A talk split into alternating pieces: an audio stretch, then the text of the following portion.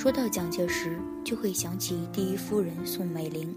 但据说蒋最爱的女人叫陈洁如，蒋初见她则心动不已，对她进行疯狂追求，最后终于赢得美人归。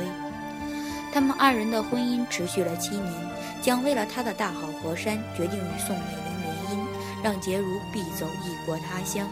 洁如自然百般不愿意。蒋发誓称，他与宋不过是政治婚姻，五年后必将与洁如恢复关系。洁如只得顺从。岂料蒋宋二人的这段政治联姻却稳如泰山，一直相守到老。青春年少时看到这个故事，会想，蒋宋即便相守，却定是不幸福的。如今想来，却是未必。事实上，就婚姻而言，蒋宋二人才是最佳伴侣。陈洁如在其自传中表示，她并不期望蒋有太大建树，只想相安无事度过平凡的日子。就此想法便知，即便没有宋的出现，蒋陈二人经过甜蜜期后，迎来的必将是不断的纷争。蒋是何等的野心，他需要的不是寻常贤妻良母，他需要的是能助他功成名就的女奏。不论家庭背景、教养乃至长相，都与他博大的野心相匹配。一个明媚的微笑就能成就一段动人的爱情。可婚姻却是实在的。生活与电视剧最大的区别在于，电视剧中男女主角经历千辛万苦，终于结婚了。此时这部戏即已闭幕；而生活中，男女主角走进婚姻，这幕戏才刚拉开帷幕。往后漫长的岁月里，柴米油盐酱醋，不到终老绝不算剧终。曾看过这样一段视频。宋在美国用流利的英语做演讲，蒋坐在其边上，蒋注视他的眼神是幸福的、尊敬的、欣赏的。他们既是夫妻，又是盟友，更是战略伙伴。这样的关系怎能不稳如泰山？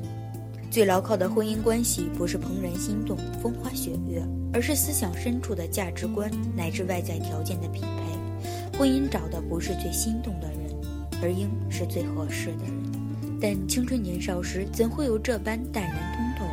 也许青春也正因那般迷乱的不顾一切，才具有别样的风味。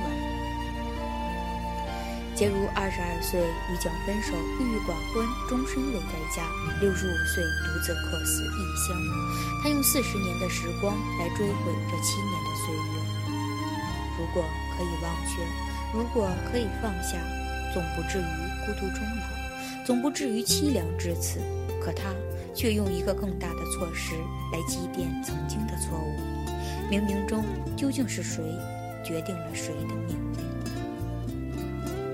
是自己的，错了便错了，回头便是，何必为任何人停住脚步？来自他人所给予的磨难算不了什么，心迷失了方向才是最可怕的。婚姻要选择有相同价值观的伴侣，彼此能谈得来，有话聊，能够相互帮助、相互尊重、相互欣赏。共同关键是你找到长的方向了吗？为什么不和谐？为什么不能长久？你们共同成长了吗？婚姻的纽带不是孩子、金钱，而是两个人的心往一处走，眼光往同一个方向，彼此成全。成长圣经曾经告诉我们：人若不同心，岂能同行？